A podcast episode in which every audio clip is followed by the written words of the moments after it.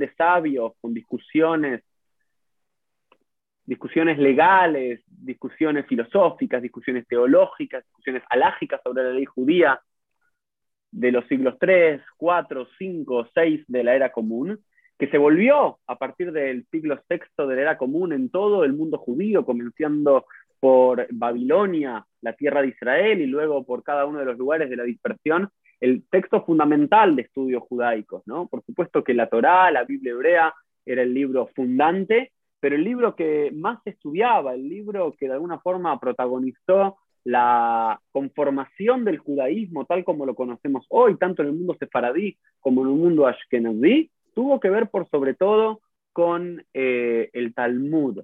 Y este Talmud pasó a ser de alguna forma el, el texto más estudiado, pero no solamente estudiado a nivel intelectual, sino que de alguna forma también era el centro de la currícula de cualquier yeshiva, cualquier eh, instituto, cualquier escuela de formación rabínica o de un judío promedio en cada uno de nuestros exilios y dispersiones, pero también de alguna forma era el libro que era utilizado para juzgar cómo debía ser la vida diaria de un judío promedio.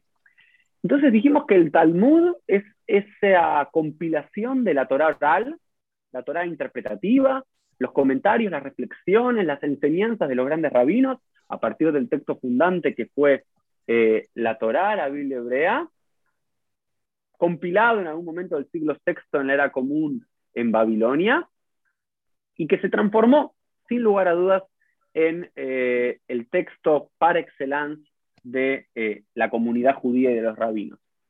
Ahora bien, ese texto, el Talmud, ese texto maravilloso que en nuestro formato actual tiene 2.700 páginas, que en sí tiene discusiones y enseñanzas y debates de cientos, si no miles de rabinos a lo largo de tres o cuatro siglos que luego fueron compilados sobre los temas más diversos que conocemos, es un texto muy complejo. Y es un texto que fue trabajado con muchas aristas a lo largo de la historia. Si bien el texto es el mismo, como todos sabemos, cada lector puede interpretarlo de una forma diferente o buscar en el texto algo diferente. Y lo que fundó Canpantón fue una metodología de estudio talmúdico que cambió la forma de estudiar el Talmud para siempre. Aproximadamente desde el siglo VI, cuando se termina de concluir el Talmud, hasta mediados del siglo XV, hasta la escritura de este libro que voy a comentar hoy, que voy a explicar, de Itzhakan Pantón, conocido como Darke a Gemara o Darke a Talmud, los caminos del Talmud, los caminos de la Gemara. El objetivo principal del estudio del Talmud tenía que ver con derivar del Talmud las conclusiones alágicas, las conclusiones legales para la práctica diaria de un judío. Ese era el gran objetivo. Derivar cuál era la alhaja, la ley práctica para vivir en todas las normativas de la ley judía. Ahora bien, Itzhak Pantón, desde otra perspectiva, tomando como influencia el racionalismo, la escolástica, tan presente en esa comunidad judía previa al exilio de 1492 y la expulsión de los judíos de España, Itzhak Pantón entendió que al Talmud hay que tomarlo como un texto central donde lo que debe primar para su estudio son dos conceptos. La lógica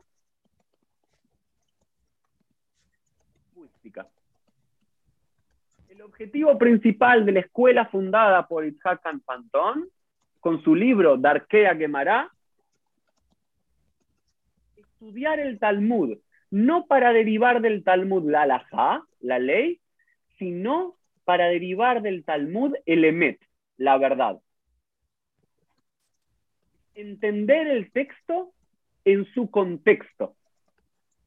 No es sacar del texto y decirlo, decirle algo, sino es estudiar el texto en su profundidad para desarmar el texto y volver a concluirlo. Lo que es maravilloso de lo que funda Itzhak Pantón, que no se le da el lugar que se le debe dar, es funda una escuela de una metodología de estudio talmúdico que con sus estudiantes y los estudiantes de sus estudiantes va a esparcirse por toda la diáspora sefaradí por aproximadamente 200 años. Durante 200 años, todas las comunidades judías sefaradí, luego de la expulsión de 1492, no a través de él, porque él muere en 1463, pero sí de sus estudiantes y de los estudiantes de sus estudiantes, utilizan esta metodología talmúdica en Salónica, en Grecia, en Egipto, en la tierra de Israel, en Jerusalén y en, y en Fad, en Constantinopla. Esta metodología de estudio que él funda va a ser utilizada por 200 años por las grandes yeshivot del mundo sefaradí. Ahora bien, luego, ya del 1500, del 1600, luego del 1700 a prácticamente la actualidad, el mundo sefaradí no sigue utilizando este formato de estudio, porque hay también una transformación, que eso es para hablar quizás en otro congreso, en otra ponencia. Pero por 200 años lo que él funda cambia la forma de estudiar el Talmud. Y yo, antes de comenzar a explicarles qué es lo que él hace y cómo él analiza el texto, quiero dejarles dos ideas para ir construyendo juntos en esta media hora que tengo para compartir con ustedes y después tenemos unos 10, 15 minutos para que me puedan hacer cualquier pregunta o cualquier comentario. Y es el siguiente. Itzhak Pantón no solamente nos regala una forma novedosa de estudiar el Talmud, basado en la lingüística y en la lógica, sino que nos regala una forma de estudiar cualquier texto. Y mi propuesta es, si seguimos el modelo de Itzhak Pantón, vamos a poder indagar desde cada uno de nuestros lugares, desde cada una de nuestras lecturas, desde cada una de nuestras formaciones académicas, científicas, culturales, un texto de una forma más profunda. Vamos a poder incluso enfrentarnos a la realidad que nos toca vivir de una forma mucho más rica si seguimos el modelo que utiliza Itzhak Pantón para estudio del Talmud, podemos sacar la palabra Talmud y estudiar cualquier texto, cualquier disciplina, cualquier noticia del diario, me atrevería a decir cualquier programa televisivo de debate a través de su modelo. Y lo segundo, lo que es maravilloso, hoy uno de los grandes talmudistas de la actualidad en la academia se llama Daniel Boyarin. Si googlean Daniel Boyarin, hoy es una de las grandes eminencias de Talmud a nivel mundial. Y él dice algo en un libro que se llama Yun Sefaradí, la profundidad del estudio talmúdico sefaradí, cuyo fundador es, es Pantón, dice, Itzhakan Pantón sentó las bases para el estudio académico del Talmud en nuestros días. Ya en 1440, en 1450, cuando escribió este libro. Dice, hoy la forma que tienen los académicos de estudiar el Talmud es casi idéntica a lo que proponía Itzhakan Pantón. Entonces, tenemos esta figura monumental. Itzhakan Pantón es llamado por sus estudiantes el Gaón de Castilla. El Gaón, darle el título a un rabino de Gaón no es poca cosa. Gaón era una mente extraordinaria, era el rabino de los rabinos, no era un rabino más. 1360, 1463, y la verdad que Isaac Pantón escribe un solo libro, de Arquea Quemará, que en realidad la mayoría de los académicos cree que no lo escribió él, la mayoría de varios libros de rabinos en la Edad Media que no los escribían ellos, sino que eran sus estudiantes, los que recopilaban sus enseñanzas y las ponían por escrito. Se calcula que de Arquea Quemará sucede esto. Él iba enseñando, sus alumnos tomaban nota y escribieron en definitiva este libro. ¿Y quiénes fueron algunos de sus rabinos que les puede, estudiantes que les puede sonar el nombre? Itzhak Aboab, León, Shimon Memi, Ayun, Jacob Javid, e incluso Joseph Caro. Joseph Caro no fue estudiante directo de él, sino que fue estudiante de uno de sus estudiantes, de Jacob eh, Berrab, pero que fue la máxima figura del judaísmo sefaradí, escribiendo el Shulchan Aruch en eh, un siglo después. Algunas palabras más de introducción antes de poder entrar al texto. Él funda lo que se conoce, y es el título de mi ponencia, el, la metodología de IUN. IUN lo podrían transliterar Y-I-U-N. ¿Qué significa IUN? Profundidad. Que el texto debe ser estudiado sin referencias secundarias, sin otras voces, sin otros comentarios. El texto debe ser estudiado por el texto mismo. Y esto es novedoso en el judaísmo, porque este Yun Sefaradí, estudiar el texto sin otros comentarios posteriores, sin otras referencias talmúdicas en este mar del Talmud, era novedoso, porque hasta ese momento la metodología básica durante por lo menos los últimos 800 años de estudio talmúdico era tomar un fragmento del Talmud y compararlo con otro fragmento del Talmud, o con otra referencia bíblica, o con otra referencia judía clásica, con otra fuente, y compararlos y decir, ¿qué dice esto y qué dice aquello? Él dice, esta no es la forma de hacerlo.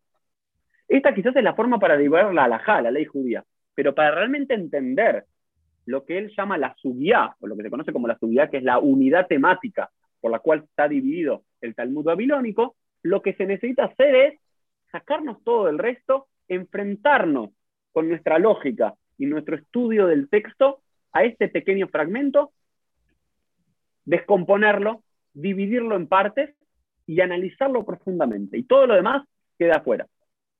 Esto se enfrenta a la metodología de estudio talmúdico que es conocida en el mundo ashkenazí como el pilpul.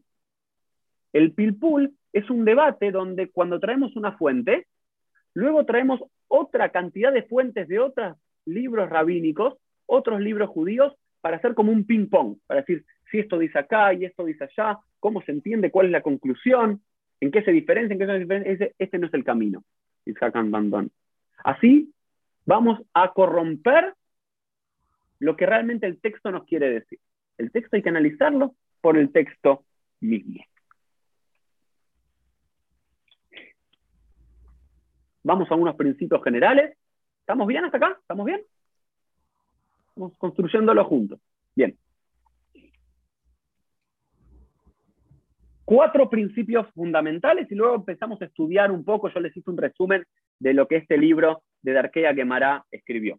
Lo primero, uno, él propone estudiar la unidad específica, lo que él llama su guiata mecomit, sin elementos externos y analizar profundamente cada una de sus palabras y elementos en disputa. ¿No? Y piensen, saquen la palabra Talmud y pongan cualquier otro texto adelante. Para entender un texto, tenemos que callar todas las otras voces que están afuera, todos los otros conocimientos que tengamos, todas las otras lecturas, e ir directamente al texto. El texto y solo el texto, y analizarlo. Y él va a proponer y nos va a decir una metodología de que para realmente entender un texto, tenés que leerlo de forma general y luego palabra por palabra. Para entender qué lugar ocupa cada palabra en ese texto. Segundo, los dos principios fundantes para entender el texto es Torat y Gayón, lo que se llama la lógica, ¿no? Esto es parte de ese mundo en el cual vivía, es decir, un texto rabínico, un texto judío, un texto divino no puede escapar a la lógica. Es clave en la mayoría de los pensadores de Faraday de esos años. La lógica se opone a la ley divina y tampoco se opone a las opiniones rabínicas cada alocución rabínica debe ser entendido a los ojos de la lógica y la razón. Y lo segundo, también muy propio del mundo sefaradí, derivado de sus vecinos y sus maestros, la comunidad árabe musulmana, el estudio de la lingüística. No hay forma de estudiar un texto si no entendemos el significado profundo de cada palabra. No podemos. Él dice, y esto es algo clásico del mundo sefaradí, que le prestaba mucho más atención al hebreo, y en este caso al arameo, que los ashkenazim. El mundo ashkenazí no generó tantas grandes luminarias de grandes hebraístas como sí lo hizo el mundo sefaradí, entendiendo que la única forma de entender realmente un texto es si yo entiendo cada una de sus palabras, y su significado, y su origen, y su etimología. Bien, dos. Tercero, incentivar el estudio autónomo del texto lo que se llama Baraminahut, racionalización externa. Y esto quiero decirles que hoy parece una novedad, pero no es una novedad. Durante varios siglos, la forma de estudiar Talmud era estudiar Talmud con los comentarios clásicos, con Rashi, con los comentarios de Nachmanides, del Ramban, con los Tosafot. Estudialo con el comentario de tu rabino, de tu maestro. Y Hakan Pantón dice algo maravilloso. Tu primer acercamiento con el texto talmúdico debe ser solamente vos y el texto. Después vamos a ver qué lugar están los comentaristas que nos precedieron y, comentaron el texto. Pero el primero es vos, tu razón y el texto. Estos son los tres principios fundantes de su y un sefaradí. Si les parece, todas las preguntas las pueden ir poniendo en los comentarios o bien me las, puede, las, pueden escribir y me las hacen al final. ¿Estamos bien para continuar? Bien. Ahora les preparé. Él escribe Darkea Quemará, más o menos en el 1440, no se sabe exactamente, pero se calcula 1440, 1450. Está dividido en seis simanim, en seis eh, capítulos, vamos a llamarlo, y yo me tomé el trabajo de leerlo entero y de proponerles un resumen de su metodología de estudio. Y mi invitación en estos próximos 20 minutos es, dejemos de lado el Talmud, aunque él habla sobre el Talmud, y utilicemos esta metodología para cualquier texto. Lo primero, miren lo que dice. Y acá todo lo que van a ver en cursiva, en itálica, son citas que yo traduje de Darkea Gemara. ¿sí? Todo lo que ven aquí es los principios generales que lo hago a fines didácticos y luego es una traducción. Miren lo que dice. Lo primero, para realmente poder entender y apreciar un texto y entenderlo, uno tiene que tener constancia y disciplina. Número uno, en la vida, dice, para triunfar, constancia y disciplina. ¿Y qué dice? Quien desea hacerse muy sabio debe aumentar su sentada. En hebreo se entiende mucho mejor. Irbe Bayeshiva. Hay que estar sentado. Hay que poner, ¿no? como decimos los judíos ashkenazim, a, hablan del tujes. Hay que poner el tujes en la silla. No podés convertirte en un sabio estando parado, hay que sentarse y estudiar. Miren, miren lo que dice. Esto quiere decir que uno debe aumentar el tiempo de sentarse y dedicarse a estudiar el libro con profundidad, ya que no lo es, ya que no le es suficiente con profundizar una o dos veces, sino que cada vez que regresa y profundiza se renueva algún asunto. Miren qué interesante. Lo que dice es, estudiaste el texto una vez, no es suficiente. Lo estudiaste dos veces, no es suficiente. Estudiaste tres veces, no es suficiente. Nunca va a ser suficiente. Había un rabino hace unos años en los Estados Unidos, porque ustedes saben que hay un modelo de estudiar el Talmud una hoja al día, porque son 2.700 hojas, más o menos en siete años y medio terminas el Talmud babilónico. Y esto es un modelo que se inventó en 1923 para que todos los judíos del mundo puedan estudiar el Talmud. Y él dice, una vez que se completó ese estudio, después de siete años y medio, él dijo una frase maravillosa. dijo lo siguiente, lo dijo en inglés, porque fue en Nueva York. It's never too little, it's never too late, it's never enough. Nunca es demasiado poco, nunca es demasiado tarde y nunca es suficiente. Hakan Pantón decía lo mismo, de alguna forma. Nunca va a ser suficiente la cantidad de veces que estudiamos un texto, porque cada vez que lo estudiamos, algo nuevo se nos presenta. No importa cuántas veces leemos el mismo fragmento, algo nuevo va a pasar. Por lo cual, él habla, hay dos términos centrales en Darkea Gemara. Uno es Iun, que es profundizar, y el otro es Hidush, un novelty, una novedad, algo nuevo. Él decía que cada relectura le tiene que dar al lector un nuevo entendimiento de algo que antes no lo había visto. Y sigue diciendo. Y esto es lo que dijeron nuestros sabios de bendita memoria en el Talmud. Él cita muchas veces el Talmud y versículos bíblicos en su Darkea Gemara. No es lo mismo quien estudia su texto 100 veces con quien lo estudia 101 veces. No es lo mismo, nunca es lo mismo. Siempre hay algo nuevo, nunca es suficiente. Segundo punto, diligencia y profundidad. Cito, quien desea conseguir lo que busco, tiene intención de alguna cosa, debe intentarlo con todas sus fuerzas. y disponerse esforzarse con todas sus posibilidades para alcanzarlo, por cuanto el esfuerzo y la diligencia son vitales en todos, y sin ellos no será posible. Leíste un texto, no lo entendiste, léelo segunda vez. Lo leíste dos veces, no lo entendiste tercera vez. Una y otra vez, porque el esfuerzo y la diligencia es vital. Otra enseñanza central, que no es única de, de Isaac Pantón, sino que es propia de la propia metodología talmúdica, ya desde los siglos tercero y cuarto de la era común, que es la lectura en voz alta del texto. Ustedes saben que a diferencia de los monasterios, a diferencia de las eh, bibliotecas públicas, en una yeshiva hay que hablar en voz alta y hay que gritar. El texto hay que escucharlo con nuestra propia voz, no solamente con nuestra lectura en la mente.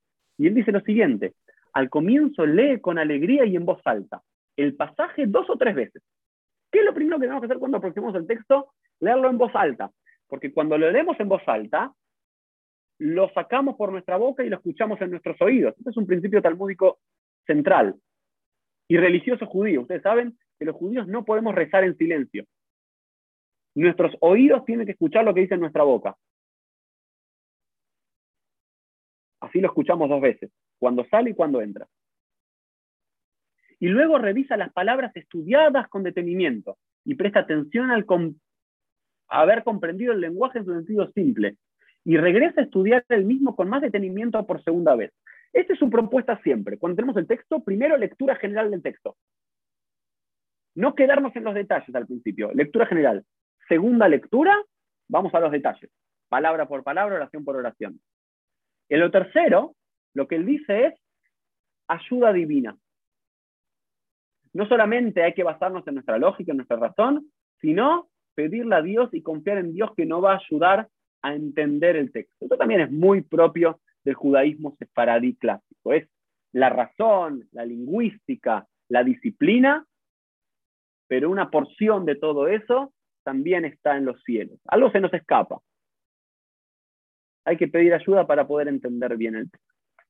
Esta es su introducción. Luego, ustedes saben que el Talmud, en términos generales, es un libro de disputas libro de debates entre rabinos sobre diferentes leyes. Y lo que hace Isaac Pantón en, en todo su libro es decirnos cómo debe ser la mejor forma de estudiar esos debates. Y ahora yo los invito a lo siguiente. Nosotros vemos en un programa televisivo, a veces en un programa de periodistas, de economía, de política, gente que debate. Entonces nosotros como cómo tenemos que enfrentarnos a ese debate, y Isaac Pantón, con su metodología talmúdica, nos da una herramienta, una llave, y nos dice lo siguiente. Lo primero es, y esto es fundamental, y es maravilloso, es aceptar que quienes participan en la disputa talmúdica son sabios. Parece una novedad, pero no es una novedad. Cuando ves a dos personas debatir, para realmente comprender la profundidad del debate, tenés que asumir que ninguno está diciendo tonterías, que ninguno está diciendo pavadas, que ninguno es ignorante, que cada uno lo plantea desde la sabiduría, desde la razón. Esto dice así. Al comienzo de tu estudio en profundidad debes comprender en tu mente que cada una de las alocuciones, tanto de quien pregunta como quien responde, son hombres de entendimiento y que en cada uno de sus palabras hay sabiduría y racionalidad. También esto es muy importante para el estudio talmúdico, para el estudio en la vida. Apenas nos leemos algo que a nuestra razón no da sentido o nos parece una barbaridad lo que está diciendo, es tratar de decir, para, para, esta persona es sabia. Esta persona es inteligente. Este es un sabio. ¿Qué es lo que realmente está diciendo? No descartemos sus palabras de entrada. Comprendamos que hay sabiduría en un lado y en el otro. Bien. Segundo punto comprender que las alocuciones rabínicas desde la lógica y la razón, ya que no pueden ser contradictorias. Incluso las opiniones opuestas en el Talmud se le debe encontrar la lógica a cada una. Esto es fundamental, lo que dice Hakan Pantón. No solamente que nuestro presupuesto debe ser que en el debate entre dos personas ambos son sabios, sino que en el Talmud pasa muchas veces que un rabino dice A y el otro rabino no es que dice B, dice A negativo, lo contrario Uno dice sí, otro dice no. Uno dice puro, otro dice impuro. Uno dice cayer y el otro dice no cayer. Así una y otra vez en cada folio talmúdico.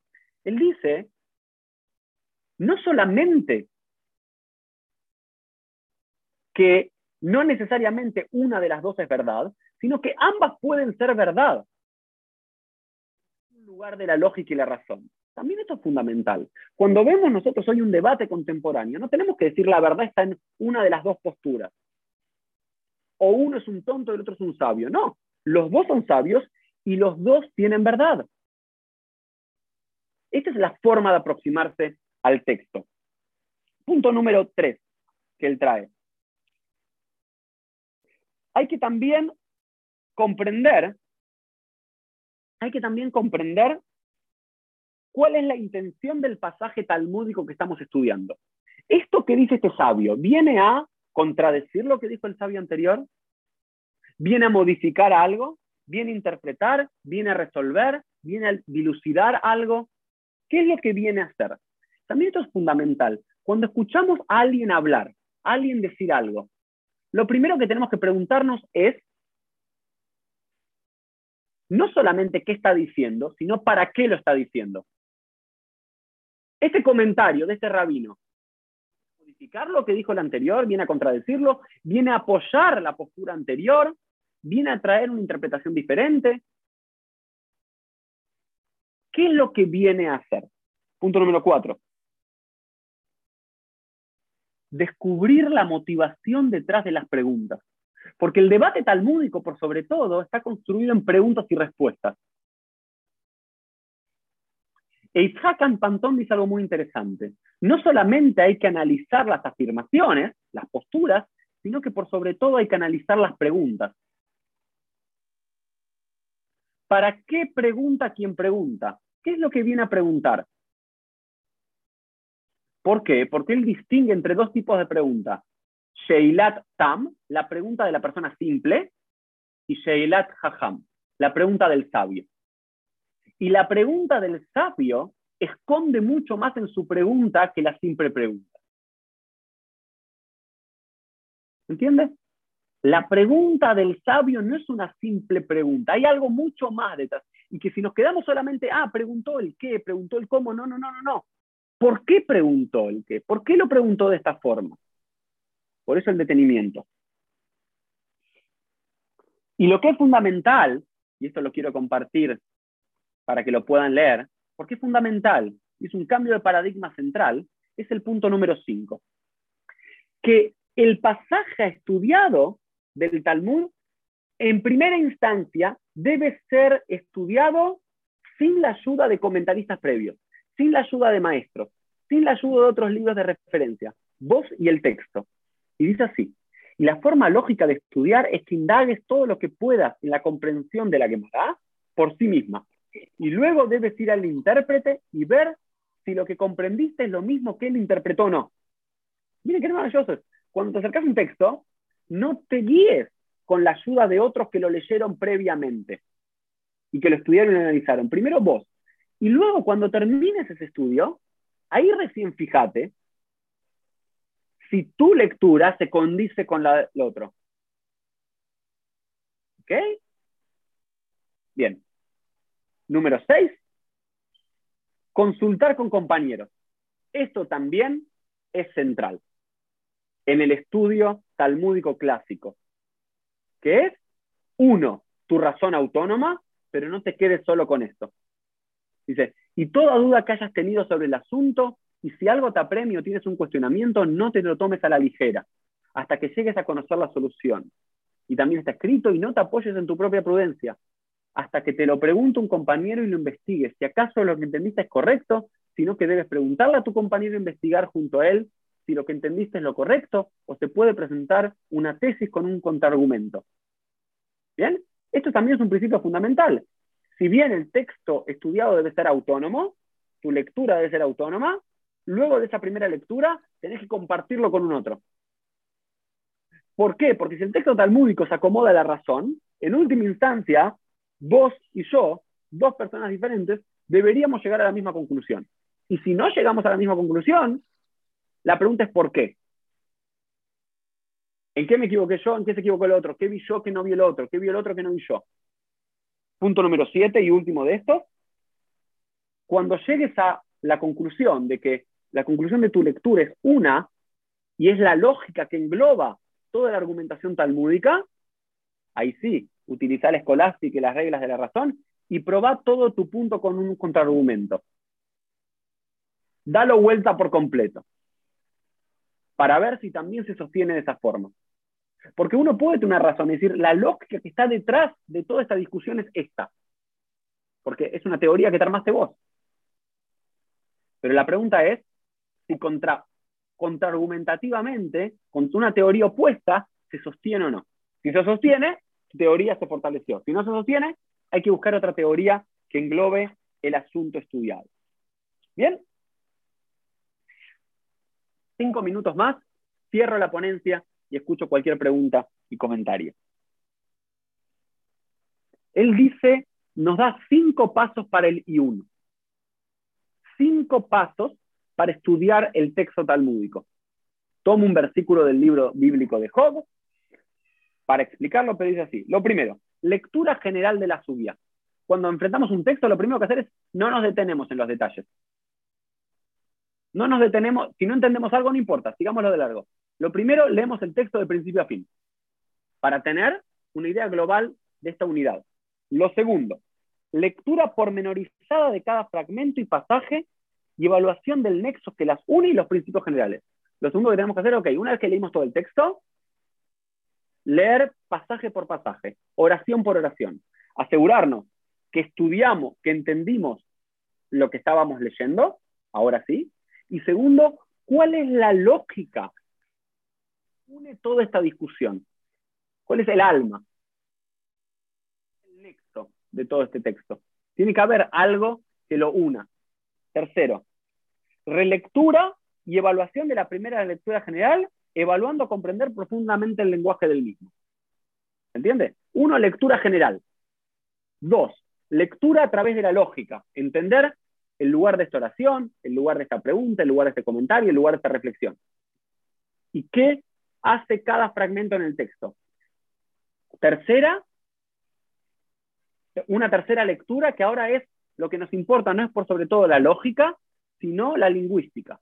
Entender qué hace ahí cada palabra. Dijo esta palabra y por qué no esta, por qué esta proposición y por qué no esta. Cuarto, encontrarle el sentido a cada una de las expresiones que están en este debate talmúdico. ¿Cuál es la raíz? ¿Cuál es la lógica de tal o cual punto? ¿Y cuáles son sus potenciales ramificaciones? Porque si un sabio dice algo, esto tiene una lógica detrás, que es su raíz, el shoresh en hebreo, y también tiene sus derivaciones, sus totaot. Porque si lo que estoy diciendo es esto, en este caso particular, en otro caso se deriva de otra forma. Tengo que analizarlo eso. Y por último, es lo que él llama Svaraminahu, la reflexión por fuera del texto, que es utilizar nuestra razón para hacerle preguntas al texto. El texto está cerrado. Va a permanecer abierto siempre y cuando le pueda hacer preguntas y contraargumentar y debatir por fuera del texto para ver y suponer y pensar qué es lo que los sabios nos hubiesen respondido a nuestras preguntas. La mejor forma de nuestros grandes maestros de comprender un texto no es luego respondiendo con afirmaciones, sino elevando preguntas. Si yo tengo la capacidad de elevar buenas preguntas sobre un texto estudiado, significa que lo comprendí. La mejor forma y enseñanza talmúdica, basada en Isaac Pantón, de estudiar un texto es si tengo la capacidad de hacerle preguntas inteligentes al texto. No es si puedo hacer un buen resumen para presentarla a mi profesor y aprobar la materia. Es cuántas buenas preguntas puedo hacerle este texto. Porque si le puedo hacer buenas preguntas, continúo revivificando el Talmud, que es un libro de preguntas más que de respuestas.